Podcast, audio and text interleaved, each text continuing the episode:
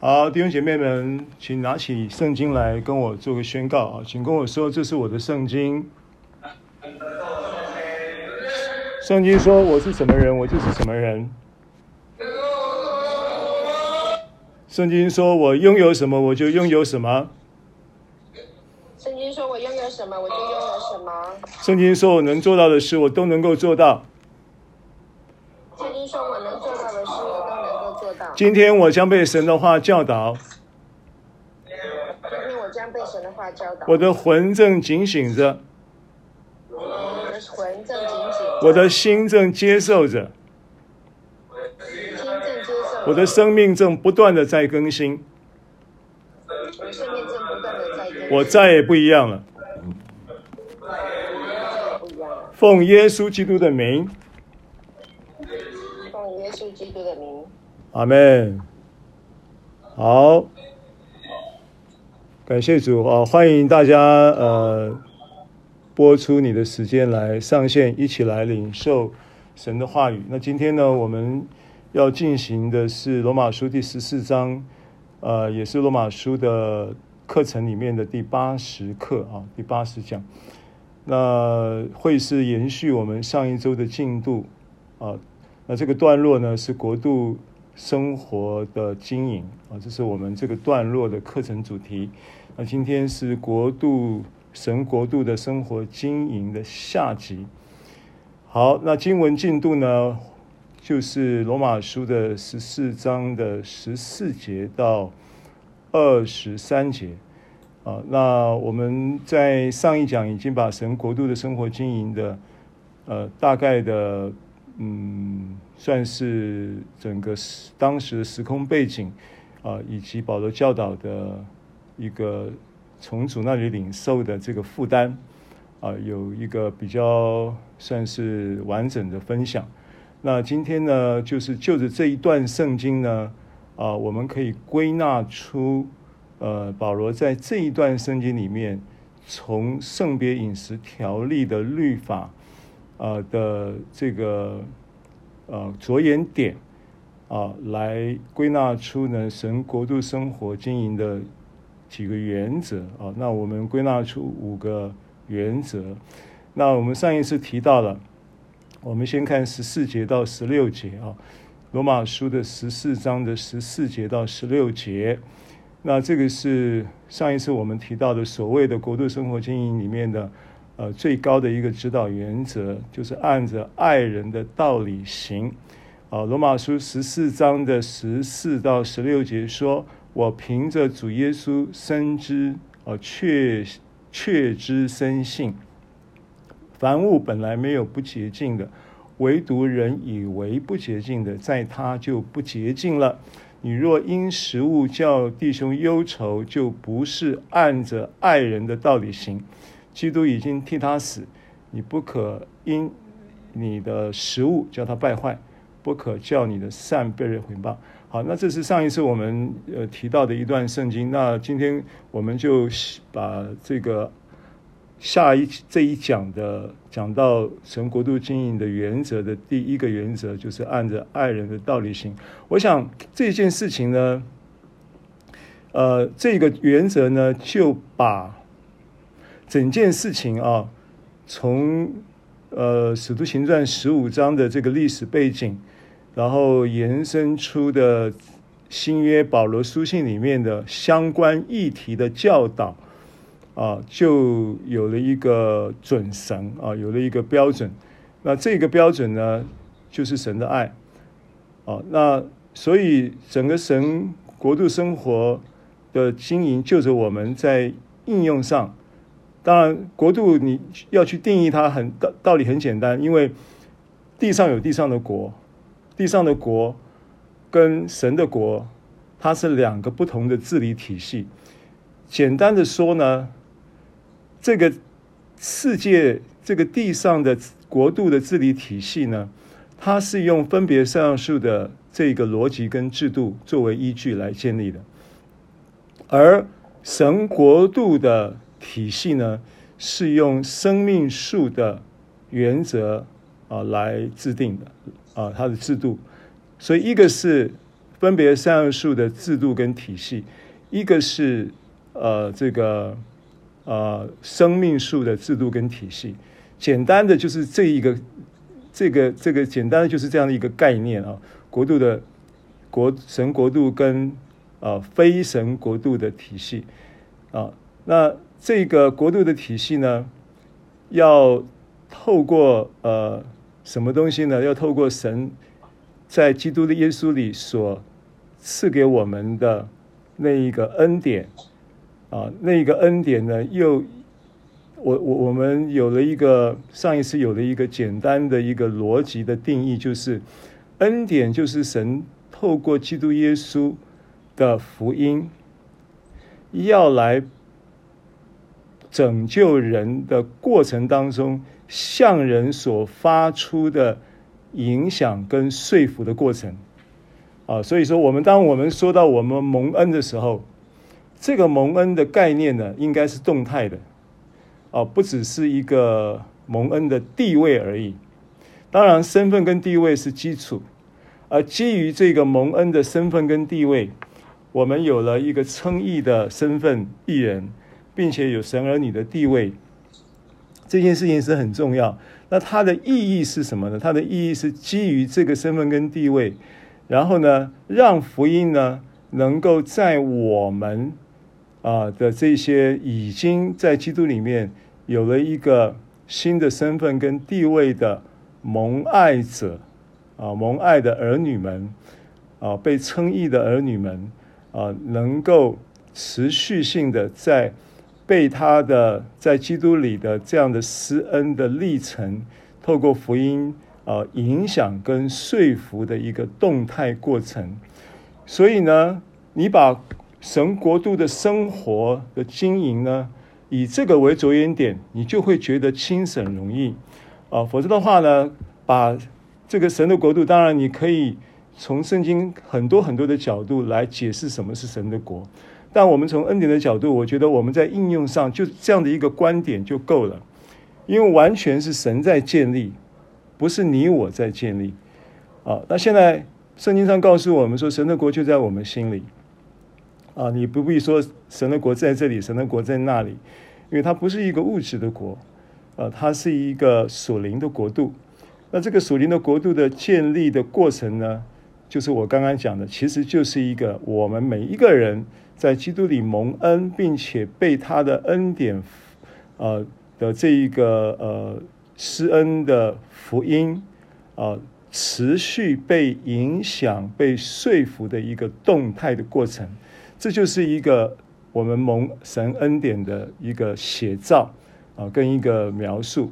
那基于这个描述呢，那你就会首先呢，它就会有一个啊高度，就在神的国里面呢，做了一个跟属地的国的比较。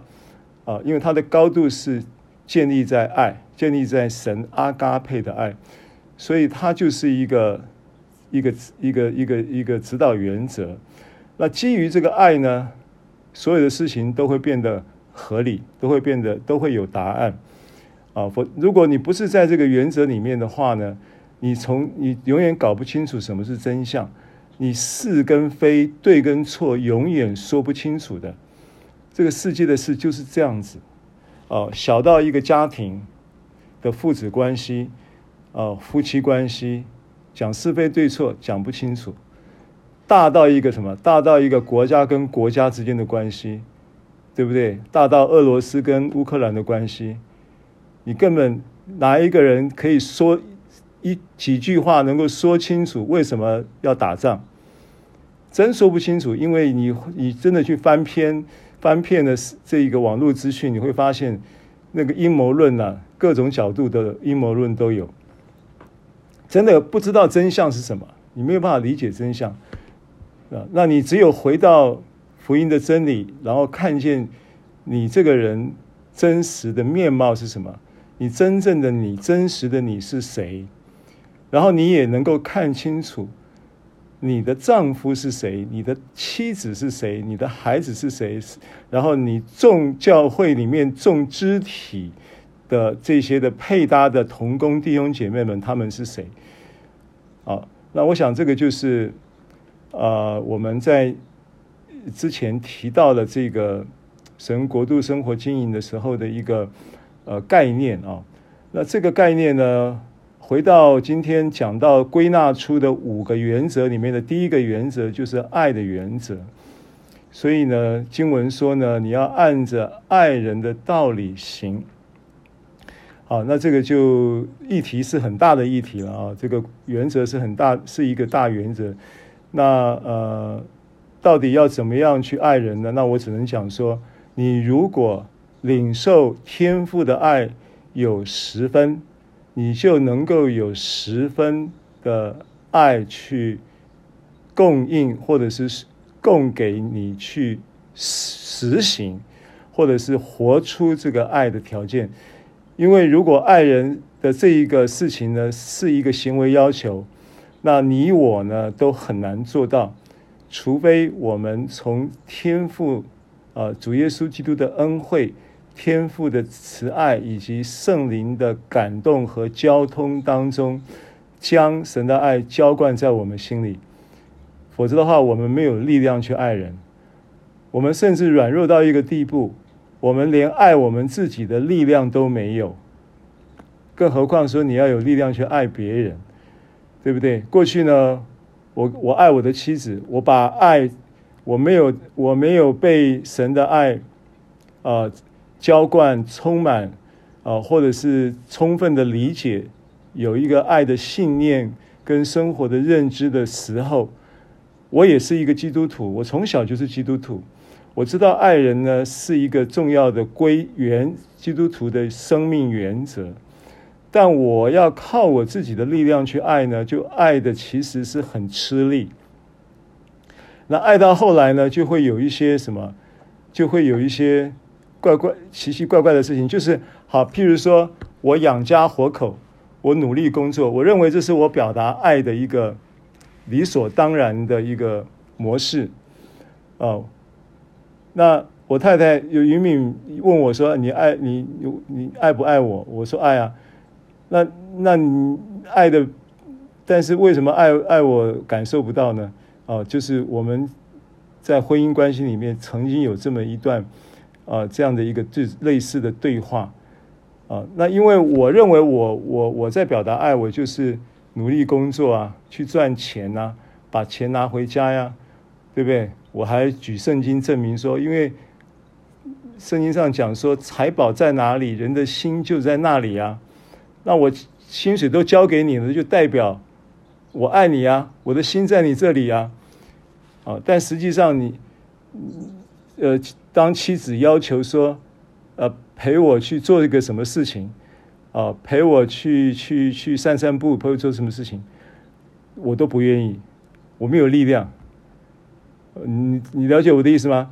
就小到这么一点点的事情，我们没有力量，我们做不到。啊，我我我就是很矛盾，这个充满了矛盾的这种关系。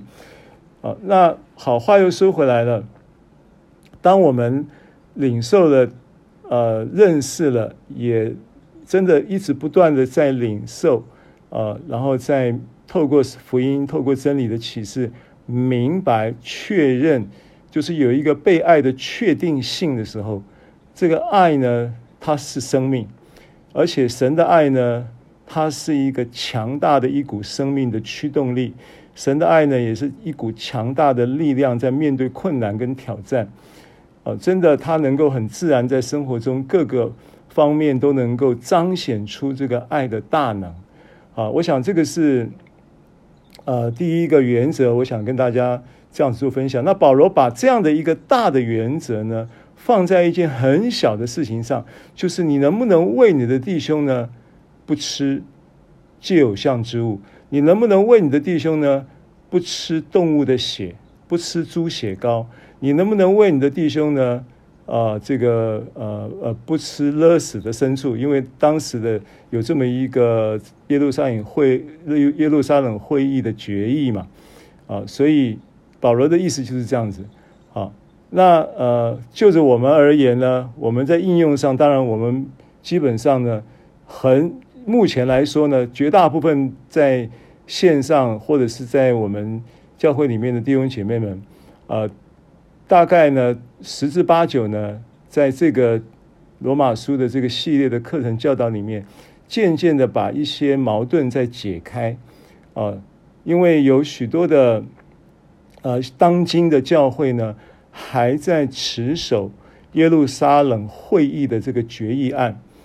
啊、当今的教会还有还有一些教会是在持守这些决议案的，但我们我们相信呢，我们呃越来越清楚说这些呃律法都不能够呃拘禁我们在基督里的自由啊、呃，但是呢，你能不能为了爱的缘故，这是保罗强调的，已经不是吃不吃的问题了。所以保罗。在讨论这些事情的时候，你会发现说，他一直在盘旋，不是在吃跟不吃的事情上面啊。所以我们上一次有提到说，在林前八章谈到祭偶像之物的时候，你会仔细去读那个林前八章，你会发现保罗没有对林前八章的这个议题，就是祭偶像之物到底可吃还是不可吃，下任何的决这个呃决断。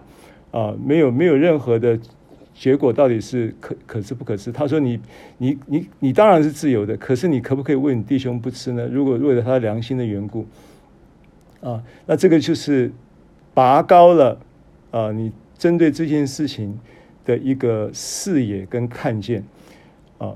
那当你以这个为指导原则的时候，很多事情都迎刃迎刃而解啊，就不会有。”这些的矛盾啊，不会有这些的纠葛。好，所以呃，接着第二个原则呢，就是呃，我们这一堂课的主题，圣经的经节就是十七节。啊，那十七节讲到追求圣灵中的公义、和平、喜乐啊，因为原文呢是这么这么个描述啊。那和合本翻译呢，翻译成说。啊、这个神的国不在乎吃喝，只在乎公义和平，并圣灵中的喜乐。啊、但原文呢，应该可以翻译成说，神的国不在乎吃喝，只在乎圣灵中的公义、和平与喜乐。应该这样子翻译会比较接近原文的表达。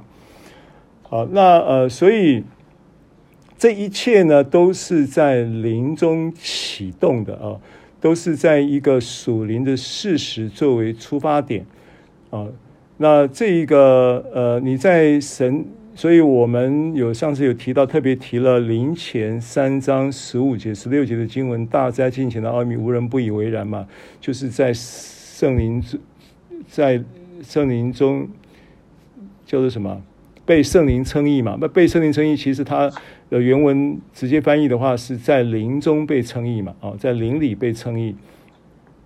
所以你的公义是从神啊，先从人的灵活过来啊，有了一个新的称义的地位启动，让你进入一个生活中啊，被义的身份啊披戴在这一个身上。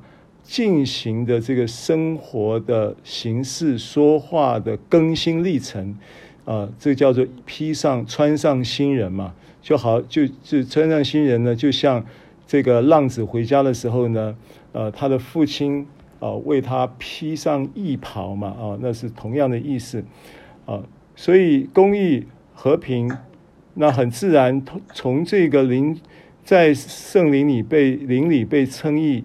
然后被天使看见，被传世人被传于外邦，被世人幸福，被接在荣耀里的这一个历程，那这个历程呢，就是一个平安的历程，就是一个和平和平。呃，他理解成呃，你个人从在基督里面领受的这一个基督的平安，在你心里做主，对不对？这是一个呃和平的层次。那另外一个就是。借由基督的平安在你心里做主，啊，这个经文是呃歌罗西书的三章的十五节、十六节啊，那我翻出来给大家读一下。呃，因为我们说到，呃，在雅各书上一次提到雅各书三章十八节，呃，他讲到说这个义，这个义的果子是平安，平安是义果了哈。就是义的果子是平安，公义的果子是平安，所以你自然公义和平，这个在圣灵中结出，啊，基于神的灵赐下的公义跟和平的生命，接着你在生活中活出或结出公益跟和平的果子，那是理所当然的。啊，哥罗西书的三章，我们看，我我翻出来，大家可以呃听到，就是。又要叫基督的平安在你们心里做主，你们也为此蒙召归为一体啊！所以这是一个，这是一个平安的应许啊。那当然，呃，前后文里面也提到了，呃。要存着爱心，爱心是联络全德的。我又要叫基督的平安在你们心里做主，你们也为此蒙召归为一体，且要存感谢的心，当用各样的智慧，把基督的道理丰丰富富的存在心里。然后用诗章颂词灵歌彼此教导，互相劝诫，心被恩感，歌颂神。啊，无论做什么或说话或行事，都要奉主耶稣的名，借着他感谢父神。啊，那呃，所以。有了义的身份跟地位，结出，呃，带出平安的状态，生命的彰显，这是很自然的。这都这都是圣灵，呃，神在神借着圣灵，圣灵，呃，理解圣灵，他跟基督是合一的灵，他也是父的灵，他也是基督的灵。所以当圣灵你提到圣灵的时候，你在新约中的圣灵，他就不是独立存在，你要理解他。带着父的慈爱以及耶稣基督的恩惠，要将这些呃慈爱与恩惠的所有的元素交通到我们每一个人的生命里。那个交通中，就是不是我们讲到交通安全那个交通，那个交通的呃这个英文它是英文圣经用 fellowship 啊 fellowship 那。这个希腊字呢，用这个 koinonia，koinonia 的意思就是团契，啊，就是输 ship，就是意思就是，呃，就是输送的意思嘛，啊，名词是船嘛，ship，啊，动词是运输嘛，所以圣灵会将这一些父的慈爱与耶稣基督恩惠的所有的生命的数值 ship 到我们的生命，ship 到我们的。呃，生活当中，啊，ship 到我们的思想，啊，透过神的话语，透过聆听恩典的道，那这一些 ship 进来的，就所 ship 的元素就包含了这些公益、和平、喜乐，延伸出生活的智慧、能力、健康、富足等等，啊，那这个就是，呃，这些经文中的一些呃。隐藏的意义。好，那呃，等一下我们会会来再来看这个哥罗西书哈。我们接着回到罗马书，那所以罗马书的十四章十七节的这个圣经呢，啊呃，呃，我我就是说弟兄姐妹，我们在为什么牧刘牧师你要呃花这么多时间把这个圣经一节一节的这样拆开来讲哈？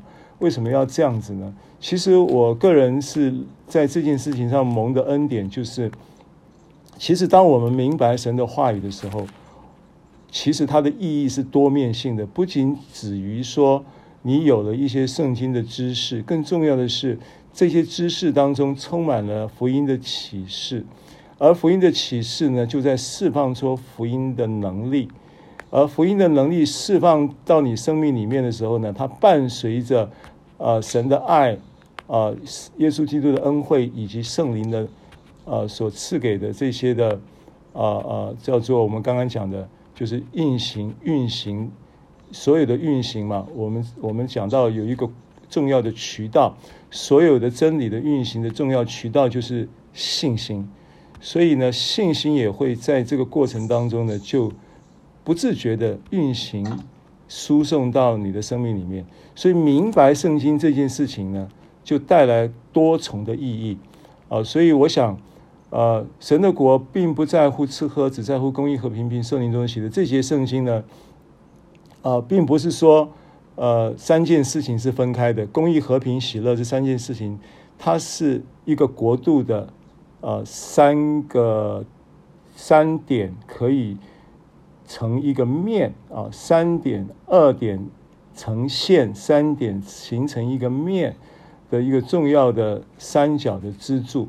它其它它在当中呢，在公益当中是有喜乐的，在和平当中是有喜乐的，在喜乐当中当然也是有喜乐的啊。所以我想到有一段圣经在罗路路加福音啊，因为神的国不在乎吃喝，不在乎吃喝，意思就不在乎那个律法，因为在这里的吃喝，你要把它想成不在乎律法的标准啊。神的国有另外一个标准。因为律法的标准是依据善恶知识树的体系，那神的国呢是依据生命树的体系。那生命树的体系呢，相对应的就是恩典的体系；善恶知识树的体系呢，相对应的就是律法的体系。所以神的国不在乎吃喝呢，就是不在乎律法体系的运作，而只在乎恩典体系的运作。那恩典只在乎恩典体系的运作呢？它恩恩典就是要将公益、和平并喜乐运行在你生命里，影响你的生命，影响你的生活，影响你的婚姻，影响你的工作，影响你的身体健康，影响你生命的方方面面。就是核心的这个点，就是公益、和平、喜乐。那你会在喜乐中找到公义，你会在和平中看。看见公义的栽种，你也会在公义中，呃，尝到和平的果子。你当然在公义中也会看见喜乐的伴随。所以，他这三件事情不是分开的啊，它是三而一的一个恩典，三而一啊，三一神，三一恩典，也有三一三一撒撒旦，三一魔鬼了哦。就是我们之前提过一个三一的概念嘛，譬如说启示录讲到撒旦。这个啊假先知啊，还有这个呃这些的呃运行的，在当时在这个启示录里面运行的这些邪灵，好，所以我想呃神的国不在乎吃喝，只在乎公义和平喜乐。我就想到了我刚刚讲到路加福音十五章有讲到神国度的比喻嘛，啊，耶稣在讲比喻，注意耶稣讲的比喻跟国度都有关系，所有的。福音书里记载到耶稣所说的比喻，都有的是直接在说神的国好比怎样怎样怎样，对不对？神的国好比啊，这个一个筵席，对不对？啊，神的国好比什么？神的国好比一个珍珠，呃，一个财主变卖的一切啊，有一个人变卖的一切去换那颗珍珠。神的国怎样的？神的国，耶稣讲的比喻。几乎呢，都跟神的国发生直接跟间接的关系。当然，路加福音十五章这三个比喻也跟神的国会发生关系的。路加福音十章讲了，十五章讲了什么比喻呢？讲了三个比喻嘛。第一个叫失羊的比喻，一百只羊内中缺了一只，牧人就撇下那九十九只去找那只迷失的羊，然后找到了以后，他圣经上怎么描述呢？圣经上说，在天上我们也要。这样为他欢喜，就是为那个迷失的羊找回来的那一只，找着的那一只而欢喜。而这个欢喜呢，甚至比其他九十九只没有遗失、喝嘎仔没有遗失的九十九只被保守的九十九只的欢喜还要更大。啊，这个欢喜失而复得的欢喜，对不对？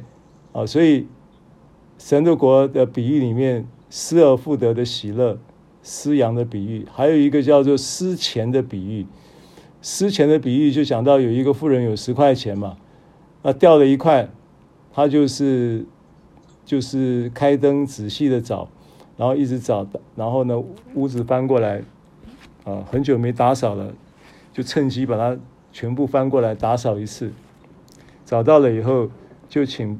朋友邻舍来对他们说：“失落的钱币已经找着了，和我一同欢喜吧，对不对？”然后再来浪子的比喻也是一样。这个这个比喻里面，他的见证到了末了的时候，啊，这个大儿子跟父亲的对话，父亲对他说：“儿啊，你常和我同在，我一切都是你的，只是你这个弟兄是死而复活，死而复活，失而又得的，所以我们理当欢喜快乐。”好，所以当伊甸园为什么叫伊甸园呢？为什么神创造的这个这个人将，然后呢，将人安置在伊甸园啊，那个伊甸其实就是喜乐啊，它也预表了神的呃为人所预备的一个呃国度的体系的生活一个状态，或者是生活的本质啊，应该讲生命的本质就是喜乐。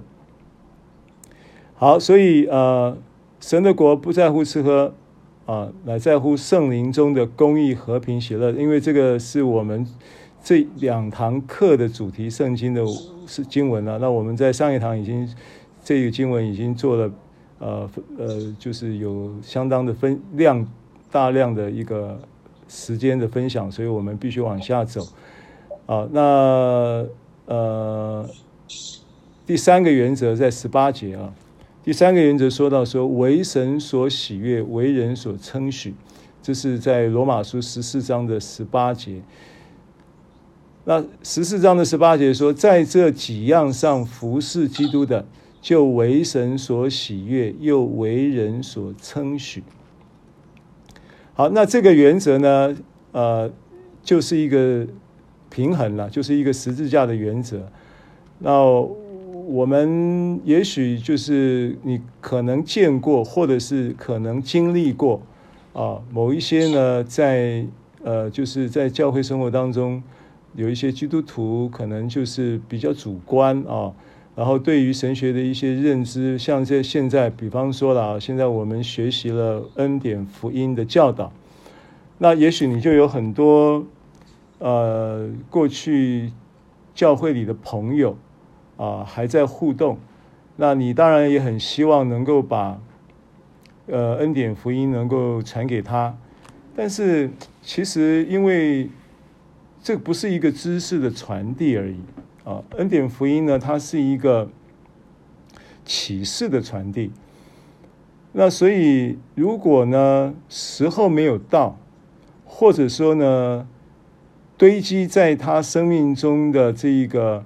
因为我们讲到恩典是它的定义，就是在一个人身上呢，神透过了基督耶稣的恩典，然后呢，以福音的呃大能的形式啊，然后运行福音的真理，影响并说服一个人的过程的话，那你要知道，这个人呢，可能他已经二十年的时间，在一个。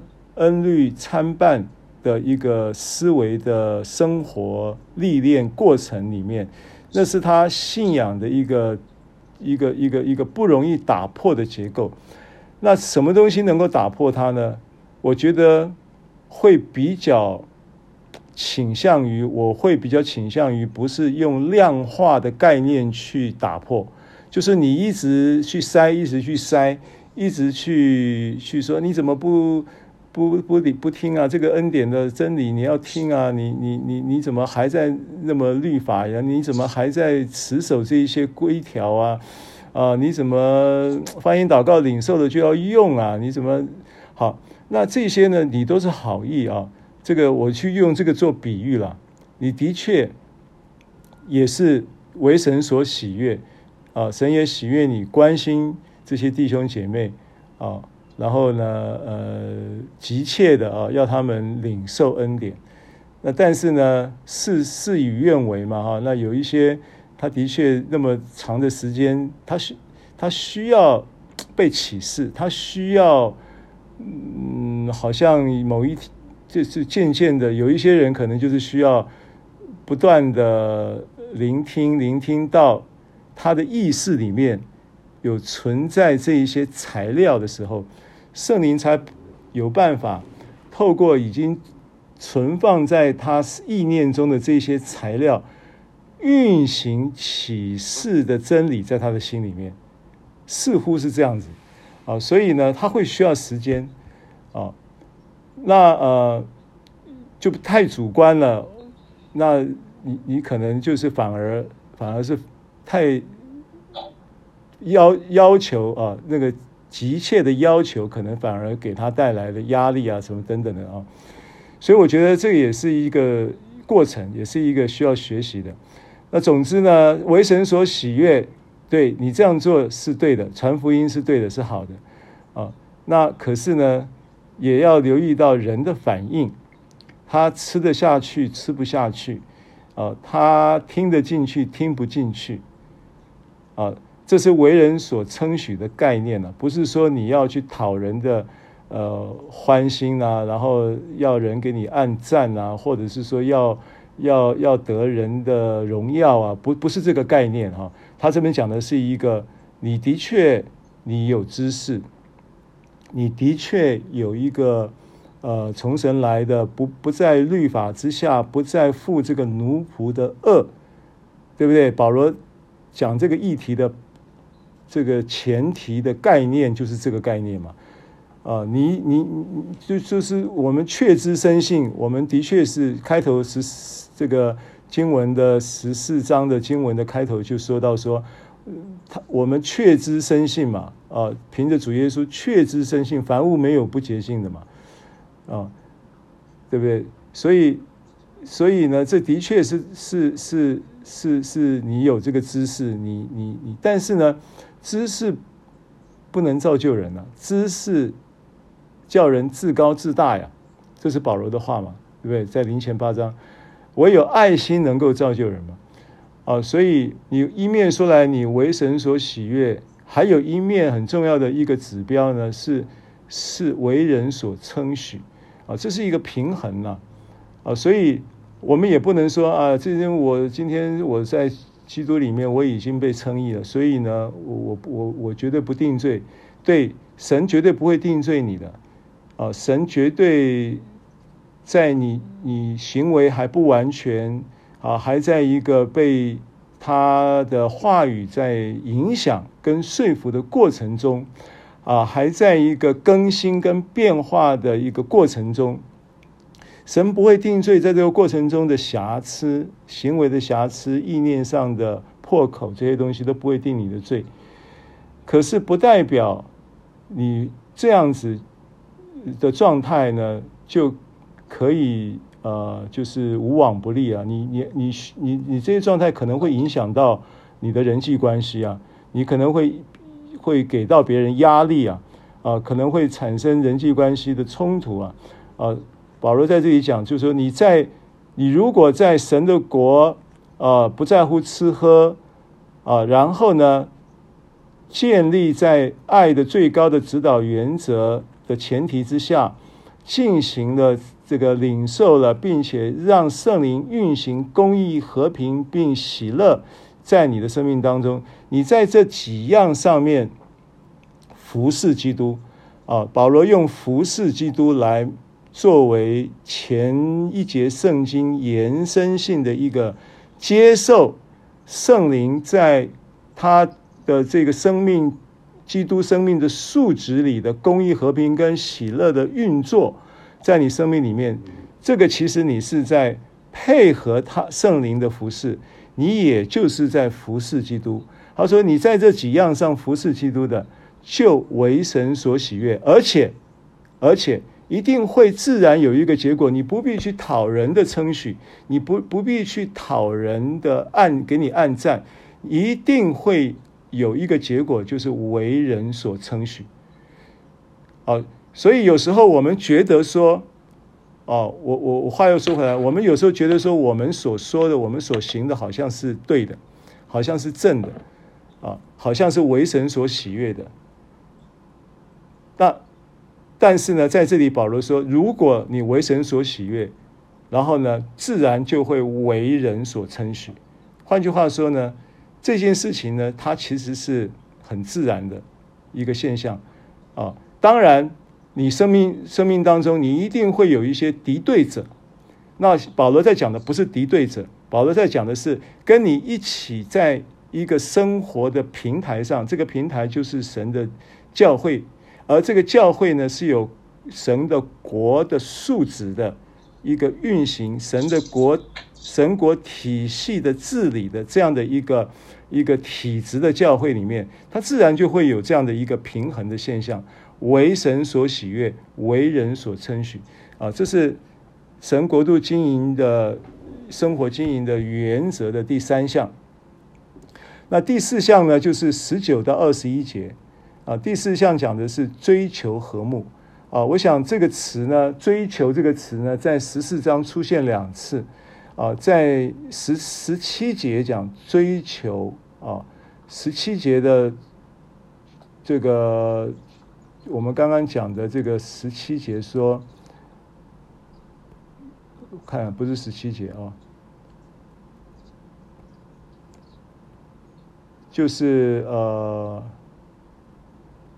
第十九节的十九节讲到追求和睦啊，还有一个追求在第几节？我看一下，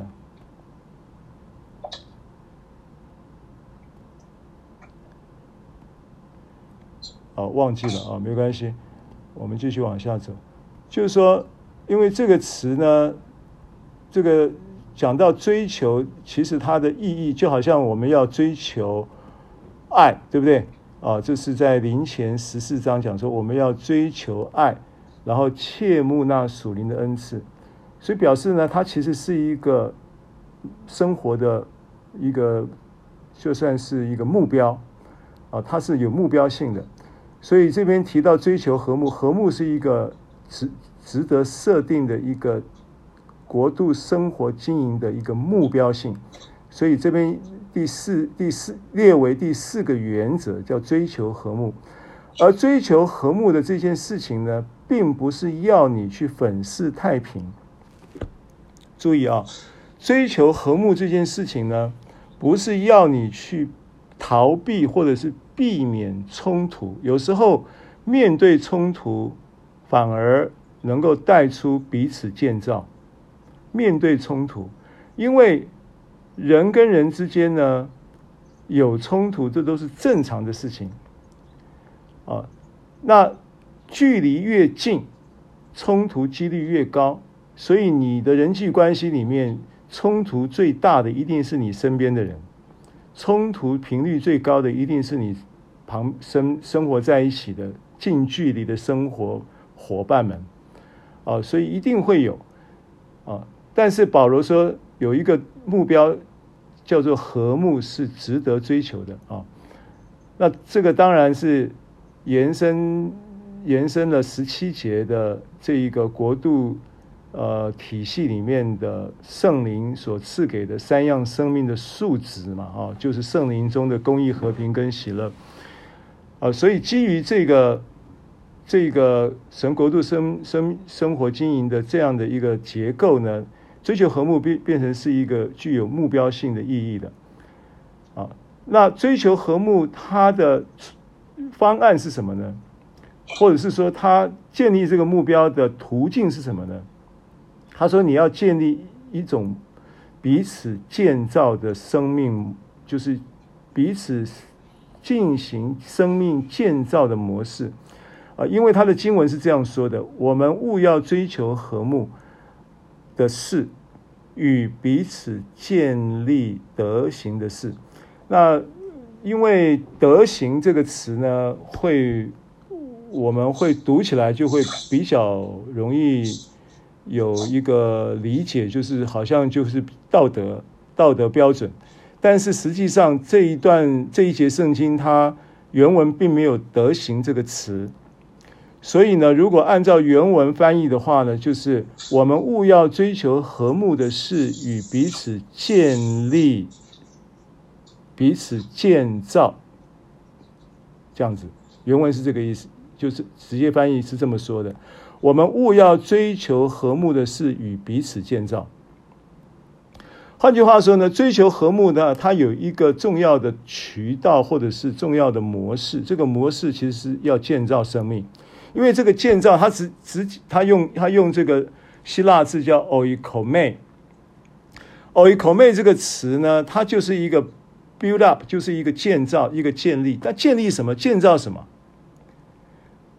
它一定有一个，就是说我要建造一个木屋啊，我要建造一个什么什么什么什么一一个什么塔，或者说我要建立建。建造一个花园，你总是要有一个建立的标的嘛。那虽然他没有讲标的，他这边讲到了和本翻译作建立德行的事。那德行，你又把它理解成那原文其实没有德行，原文只是讲彼此建造。那新约当中讲到建造的时候，建造什么？很具体的讲，他讲建造教会，对不对？很具体的讲，他讲建造生命，对不对？彼此建立，彼此建造生命，对不对？啊，具体的讲，这个建造呢，oikoumai 呢，新约圣经其他地方翻译做造就，对不对？所以它有安慰、有造就、有劝勉的这样的一个意义。所以这个建造呢，一定指的就是生命的建造啊，一定指的就是因为教会的建造也不是指着建会堂嘛，教会的建造是建是建造什么呢？也是生命啊。是不是啊？以弗所书讲到教会的建造的时候，他说：“呃，有就是就是为教会呢预备了这个建筑的体系，叫做有有这个使徒，有先知，有牧师，有传福音的，有牧师，有教师，为要 oikoumai 建立圣徒。”好，我们看一下这个圣经啊，以弗所书第四章。以弗所书的第四章，以弗所书第四章讲到建哦以口妹讲到这个建立，讲到这个建造的时候，它的代就是这是讲到这个词这个词的代表性的经文了。以弗所书第四章，对不对？四章他所赐的十一节，他所赐的有使徒，有先知，有传福音的，有牧师和教师。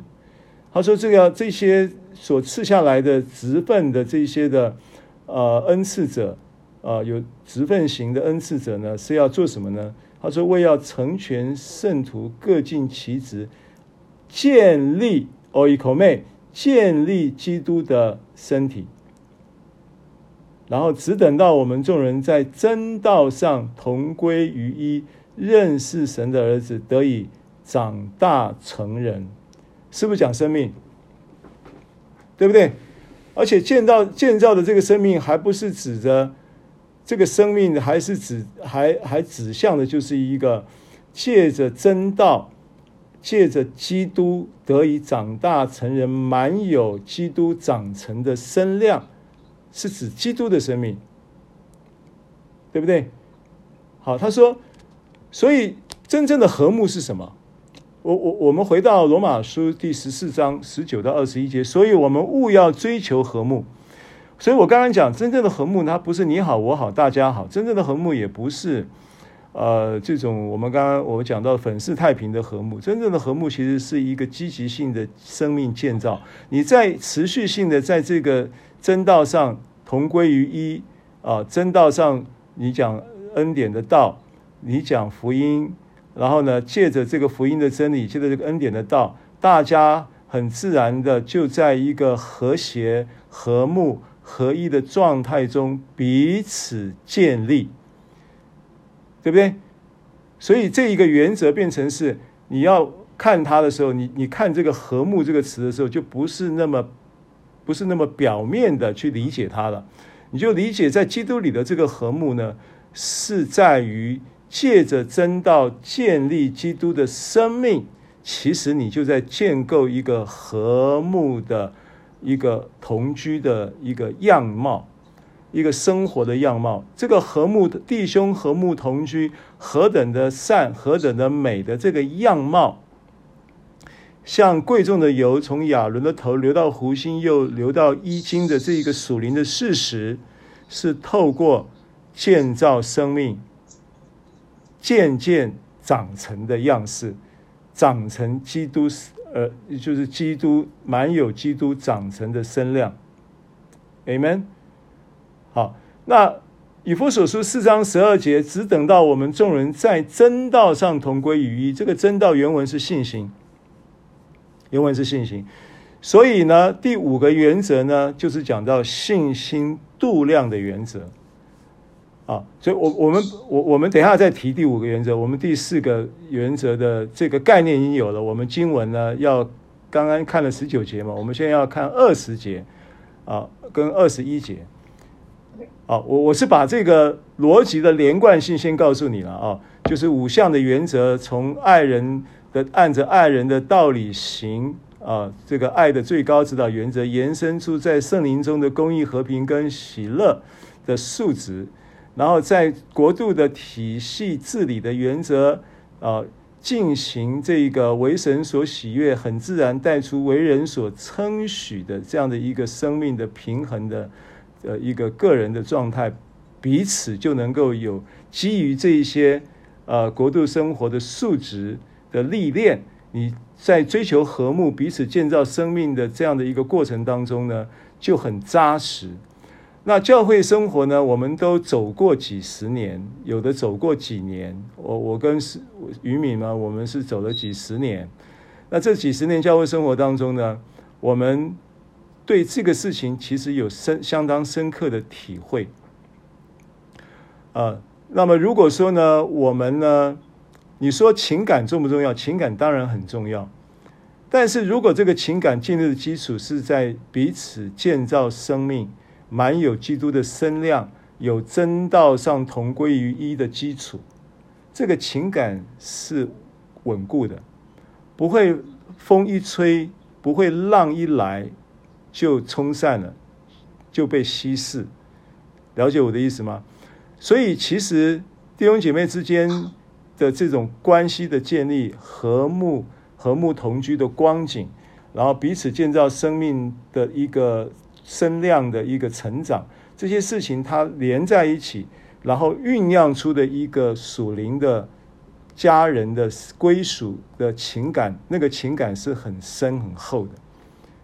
那个已经抛远远的抛开了呃关系利益的基这些事情啊，远远的抛开了这些呃各种呃各种过去人际关系的这些的呃呃跨越不过去的坎儿的这些事情啊，我这么说，我觉得大家可以体会，可以明白我在说什么。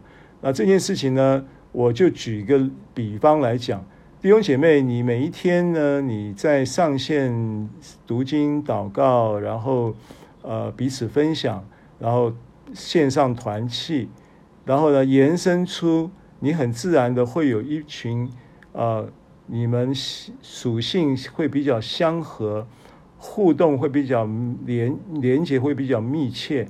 当然，有时候人跟人之间关系呢，我们讲说。呃，君子之交淡如水啊，就是这俗话这样讲。有一些人的关系呈现的时候，是这种平淡的又平凡，但是却让人觉得是充满了彼此归属的归属感，这也是一种关系。那有的关系呢，是，一个礼拜不见个三次面就很难过啊。那这种关系呢，也是美好的。我这个都因人而异，你明白我的意思吗？因人而异。这个关系呢，和睦其实是不给对方带来压力，这也是一种和睦的品质啊。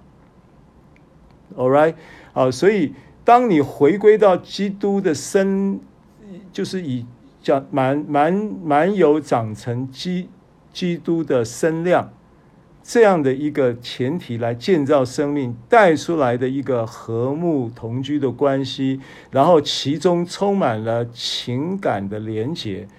这一个关系呢，就是教会肢体之间的生命的正常的健康的肢体关系。但如果你没有这个基础，你没有这个基础，就延伸出很多很多问题。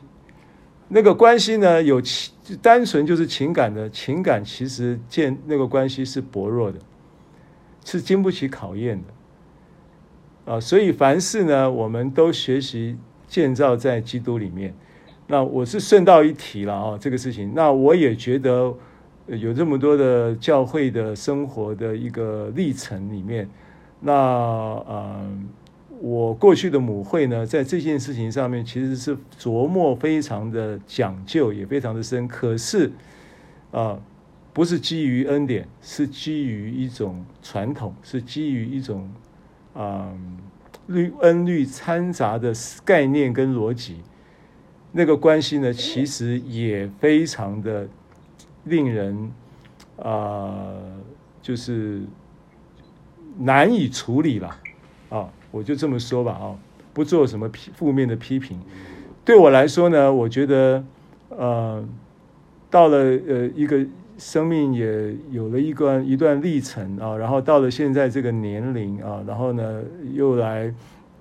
呃，跟着云敏牧师呢，一起在陪着他，大家一起来呃学习恩典的福音的真理的过程当中，延伸出了一个生活的样态。那这个我觉得就是蛮符合现在我们刚刚在描述的这种关系结构，所以我是非常看好在主恩典教会的这一些弟兄姐妹之间情感呃呃的关这个连结。然后建立在彼此建造生命的基础之上的发展，我是非常看好的啊。那基于这个，我也不会太在意过程当中的一些蹒跚而行、磕磕碰碰，然后带来的一些的呃，好像暂时的一些的呃进进出出的样的状态。我觉得这些事情都不会太纠葛。过去这些事情会会会上心。现在就比较不上心，比较不上心，不是因为不在乎，而是因为我们很清楚知道这个这一个恩典的扎根，带来彼此建造生命，延伸出一个情感的连结，带出一个弟兄和睦同居的彰显的这件事情呢，我觉得是非常非常呃有把握的。所以我觉得，嗯，现在眼前一种。关系历程中的风浪都是暂时的啊，这是我对这件事情的理解。所以二十节说，不可因食物毁坏神的工程啊。凡物固然洁净，但有人因食物叫人跌倒。好，所以透过刚才我所讲的这个，保罗把这一件事情理解成为一个建造的工程。保罗本身他自己描述他自己是个工头。自己就是一个教会建造的工程师，那这样子说呢，其实也也也也我一一点都不过啊。为什么？因为保罗呢，的确在这件事情上领受了独特的启示跟呃使命的赋予。这是我上次提到在往大马色路上的时候啊，在几次的讲道里面提到保罗他在遇见耶稣的时候。他所看见、所得到的这样的启示，所以他知道什么叫做神的工程。那这个工程呢？他说：“他说这个工程，他的呃这个呃本质啊，从开始的时候他就提到，这是一个爱的工程。所以呢，你不要让关于食物的知识，老毁坏了、破坏了这个神的工程。”啊不要让你要回到那个这个爱的工程的本质里面来进行这一个建造。所以林前三章，保罗在讲到这个工程的时候呢，在林前哥林多前书第三章呢，保罗其实有一个算是呃比较绝对性的一个说法。这个工程呢，他说在林前三章。应该是第，呃，第第第几节？第九节。因为我是与神同工的，你们是神所耕种的田地，所建造的房屋。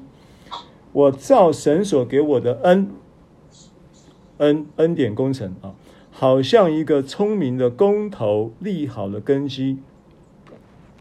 有别人在上面建造，只是个人要谨慎怎样在上面建造。而这个生命的建造，这个工程的建造，他说建造的材料呢，要用什么呢？他说那立好根基的就是耶稣基督，对不对？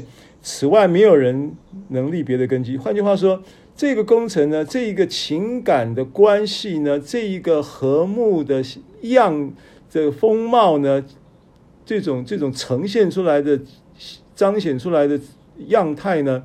它必须是以耶稣基督为根基的，必须是以他的恩典为根基的，必须是以他的福音真理为根基的。简单的讲，就这个意思。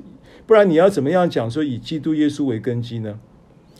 已经立好的根基就是耶稣基督，就是耶稣基督什么？就是耶稣基督的钉十字架呀，就是耶稣基督的埋葬复活呀，就是他的升天呐、对不对？所以这边讲到，没有人能够再再立别的根基了，就只有这一个独一的立的根基，就是耶稣基督。所以这句话它背后的意思就是，就是指着耶稣基督的福音，就是指着耶稣基督的死而复活，而你必须是。把这个工程，把这个彼此建造，把这个追求和睦，把这个情感的这个呃呃联谊，都能够建立在耶稣基督的根基上，就这个意思。所以简单的说，就是以这个作为基础，以这个作为呃这个基础的时候，你这个根基就牢靠。这个根基牢靠呢，有风浪来有。有雨来，有这个这一个冲突发生的时候，都可以在这个根基之上呢，呃，都能够屹立不摇，对不对？变成说你真的有冲突的时候，也都是一种呃一种呃非常态性的沟通啊。有时候冲突也是一种非常态性的沟通。那你如果不是建立在基督耶稣的这样的一个生命建造的根基之上的时候，那翻脸就翻脸了，翻脸有啥了不起？翻脸就跟翻书一样嘛，没啥了不起的，翻脸就翻脸了。那甚至呢，为了利益可以忍受不翻脸呢？为了利益，为了利益啊，那个你也是自己在痛苦过日子。那也那个是不是生命树的体系？不是神国度的体系的东西？那个是是非善恶树的体系是。地上的是世界体系的逻辑，对不对？好，所以我我我我我我我我我就这么说了啊。保罗他在这里这么说，那他讲这这件事情的时候，他用什么比喻呢？他说，他说这个就是用什么金银宝石的建造，这个工程的材料叫金银宝石。那金银宝石呢，就指着什么？指着耶稣基督啊、在父的神性里所。彰显的公义、圣洁跟慈爱，银是预表了基督耶稣的救赎，宝石是圣灵变化的工作，对不对？所以金银宝石预表的是三一神呐、所以耶稣基督的根基呢，其实涵盖了金银宝石的素质，这个是这个是建材。那另外一种建材。叫做善恶知识树的体系的建材，叫做这个世界的制度跟逻辑的建材，叫草木合接。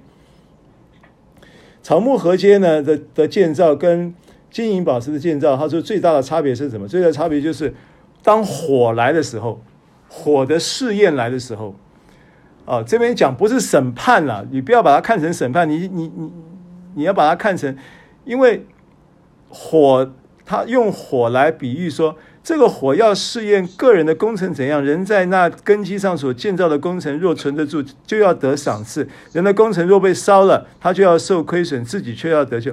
好，他说，意思就是说，这些事情呢，你的建造工程不影响你的救恩，你是要得救的，你的得救是一定永定的。你信了耶稣，你就得救了，对不对？没有问题。可是呢，你得救以后，你生活的经营如何？你这个建造的工程如何？你家有家的建造工程，事业有事业的建造工程，教会有教会的建造工程，合并起来是整个你生命的建造工程。你整个生命跟生活的建造工程，他说金银宝石是所有建造工程的基础材料，耶稣基督就是这个金银宝石的材料的实体。而这个金银宝的宝石材料的实体呢，是耶稣基督要借着他的福音。借着他施恩在你身上要运行的，那草木禾秸跟金银宝石最大的差别就是一个火烧了以后根本就没没事，火烧了以后没事，不会影响它的素质，对不对？但是草木禾秸呢，烧了就没了。那这边讲他这边讲的火是什么呢？火就指着试验嘛，他这边讲火的试验嘛，所以不是不要讲审判，你不要用审判，你光是讲现现今。你的家庭生活的建造，你的教会生活的建造，你的职场生活的建造，各种各种层面的生活的建造，各种层面生活的建造，建立在基督耶稣的的这一个福音，建立在他的死而复活、埋葬升天等等的这一些的真理之上的时候，然后呢，你在这个建造真理之真理的历程当中，你会有一个持续性的被这个真理、被这个话语、被这个真理、被这个恩典的大能一直在影响跟呃说服的过程当中蒙恩，那这一个自然就会有一个成长现象。那这个成长现象是耐得住火的试验的，是有环境来的时候你可以考经经得起考验的，是有风浪来的时候你是不会被弄垮的。了解吗？这完全不是你的坚定的意志可以抵挡的，完全是神在基督里要施恩在我们身上的。啊，所以第四个原则，追求和睦，彼此建造生命的事。这两节圣经我就是这么理解。二十一节，呃，二二十节不下半节，凡物固然洁净，但有人因食物叫人跌倒，这就是他的罪了。哈，又提到罪，但是这里的罪呢，原文呢不是哈马提亚，因为我们在讲的罪呢是指的哈马提亚这个字，它原文呢这个字叫卡科斯，卡科斯就不是哈马提亚。卡克斯指的是做错事，啊，如果你、你、你、你让你的食、你的食这个食物的境界条例呢，毁坏了这个爱的最高指导原则带来的圣灵中的公义、和平跟喜乐之工程，为神所喜悦又为人所称许的这样的一个状态，正在运行的过程当中，你让一个小小的。律法的知识、境界、食物的思维，然后毁坏了这个工程呢？他说这个事情呢，你就错了，这个你就做错事了，这个你就你就你就不对了，这你就不对了，所以这就是他的罪了，没这么严重，不是哈马提亚罪的原文是卡扣斯，卡扣斯的意思就阿雷你都唔丢啊哦，啊你都爱盖哦，你都爱盖鬼哦，对不对？哦，你为什么？你为什么？就好像你为什么你小便不掀马桶盖？这个常常弟弟兄弟兄们之间会有这种问题嘛？某某人你怎么小便不掀马桶盖？那这个就是你的错了，这是你的卡口，所以跟你的什么救恩是无关的，也不会定你的罪，这也不是哈马蒂亚，也不会定罪，这只是一个过犯，改过来就好了。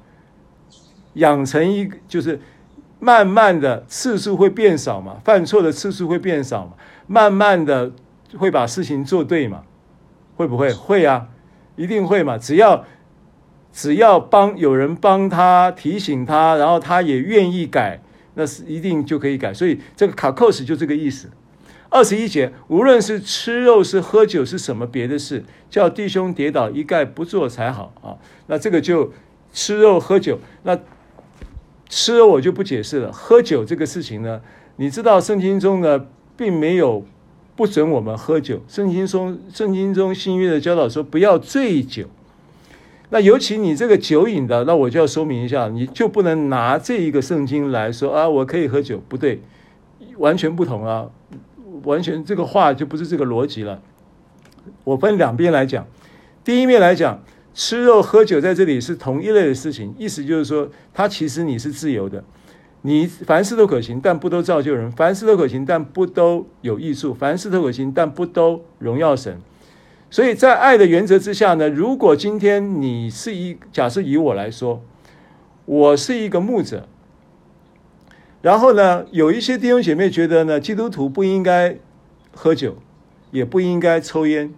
那比方说，我是一个会抽烟的牧师，哦，我其实是不抽烟的了啊、哦，我戒烟戒了几十年了。那我如果我是一个还在抽烟的牧师，我也不被定罪哦。注意哦，这个不是律法概念哦。那我如果还有在抽烟，那我为了那一个有他有一个强烈的观念，基督徒不可以抽烟啊、哦、的这种信徒的时候，我我就不要在他面前抽烟，我也不要抽给他看呐、那这个这个原则就是吃肉喝酒的原则一样的意思。那如果我有喝酒，然后呢，在在这个弟兄姐妹面前呢，我就不要喝给他看，因为他喝看我喝酒，他就会觉得，哎呀，牧师的形象呢，在他心中就打了折扣。那因为这样子，他可能听我的道，他就听一半听不下去了呀。那不是他就没被造就到，不就亏损了吗？所以我为了这个缘故，我就为了他，我就不要喝酒。所以无论是喝酒是吃肉是什么别的事，叫弟兄跌倒，一概不做才好。如果做了，就是卡扣死了，就错了。所以事情本身没错，但是这个卡扣死呢，并不是指着那个事情本身的对错的问题，而是指着这样子做叫弟兄跌倒，这样子做叫弟兄的良心软弱，那你就不要做。如果你做了，就是卡扣死，就就是他的罪了。就是前面讲的二十节的这个卡扣斯的意思，就这个意思，好像明白了吗？啊，这是关于第四个原则，原则追求和睦，啊，彼此建造生命，啊，第五个原则是信心度量的原则啊。他说：“你有信心，就当在神面前守着。人在自己以为可行的事上能不自责，就有有福了。”若有疑心而吃的，就必有罪，因为他吃不是出于信心。凡不出于信心的，都是罪。啊，首先呢，这一个几个关键词啊，这几节圣经有关几个关键词。第一个自责，crino，自责啊，然后不自责了，应该讲他是讲不自责啊，就是不要自我。这边不自责的意思，他用 crino。Crino 其实是罪的动词，定罪的意思。那如果加上 kata，就是定罪。kata crino 若有人在基督里，就呃，若有人在基督里，呃，是不是啊？对他，呃，罗马书八章一节怎么说的？罗马书八章一节说：如今那些在基督耶稣里的，就不定罪了。那个定罪呢，它叫 katakrino。那这边讲的自责呢，自责就是 krino，哦，所以就是定罪的意思哦。然后呢，所以因为 krino 是那个责的翻译了，自责就是自我 krino，就是自我定罪。那如果有迎新而吃的，就必有罪。有罪呢，就是 katakrino 了。他这边就用。第二个词叫 katakrino，就是有罪，因为他吃不是出于信心，凡不出于信心的都是罪。最后这个罪哈马提亚就是讲罪了，但是它是单数的，是单数的，所以它不是指着你所做的事。当你做了一件犯罪的事，那个事它绝对不会用单数，它指的是事的话，就是就是复数。啊，所以哈马提亚在这里原文是单数，指的不是这个做的什么事的那个事件，而是指着那个背后的那个原则。好，那这个原则是什么呢？这个原则叫信心度量的原则。那信心度量原则，我就要要针对这一两节圣经来做一点解释啊。因为他说，你有信心呢，就当在神面前守着。人在自以为可行的事上能不自责，就有福了。意思就是说呢，你得按着你的信心的度量来吃或不吃，或行事或说话，各样的事情都是基于信心。这是恩典的原则。保罗在这里提醒你，信心度量的原则，它关系到什么呢？关系到你良心会不会被控告。如果今天你不是按着信心度量的原则，你越过了信心的度量的情况之下，你会有信心的软弱带来良心的控告，所以 krino 就是这样来的。好，所以注意哦，后面跑出的有罪 katakrino，后面二十三节最后不出于信心的都是罪 hamartia，这些都不是指着神定你的罪。这些也不是指着魔鬼定你的罪，这一些是指着你嗯没有按着信心度量的原则带出来的自我定罪跟自我的罪疚感。所以他为什么哈马提亚在这里是单数？他讲的是罪疚感这个东西。所以实际上如果今天你断章取义，把这个，因为有人这样解释说，哦，凡不出于信心的都是罪，所以呢，如果你不是出于信心的，你就是犯罪。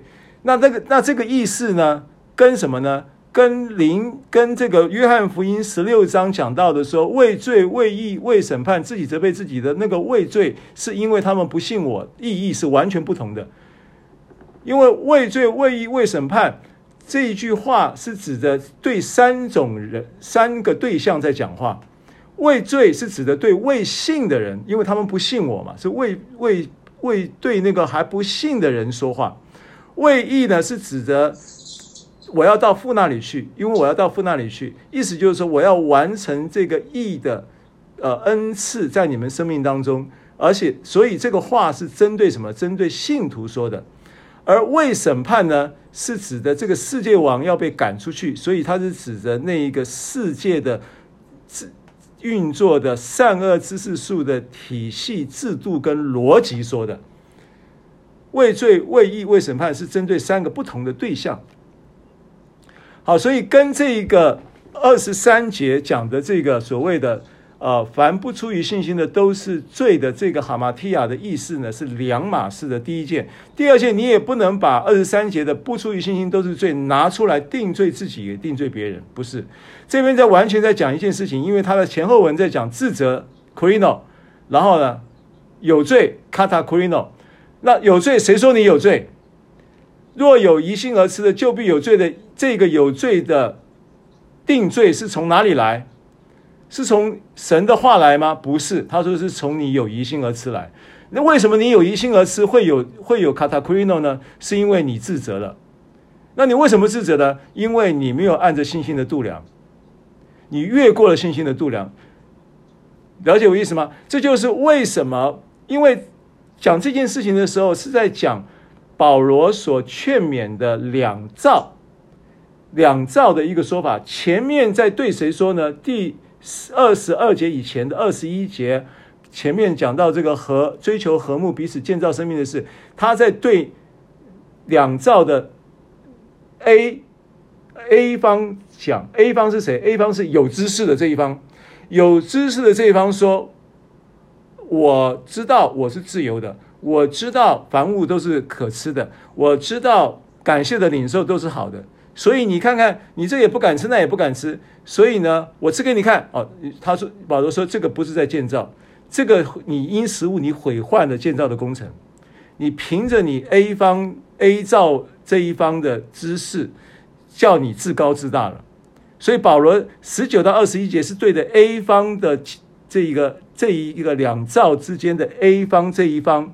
讲话，然后二十二到二十三节是对两兆的 B 方在讲话，讲讲话就是信心软弱这一方这一方的讲话。而信心软弱这一方呢，你有信心呢，你要在神面前守着这样的一个信心的界限，按着神所度量量度给你的信心到哪里，你就到哪里，你不要越过你的信心。就是你不要看到人家吃，你也跟着吃的，以后回家以后就三天三夜睡不好觉，因为你没有按着你信心度量嘛。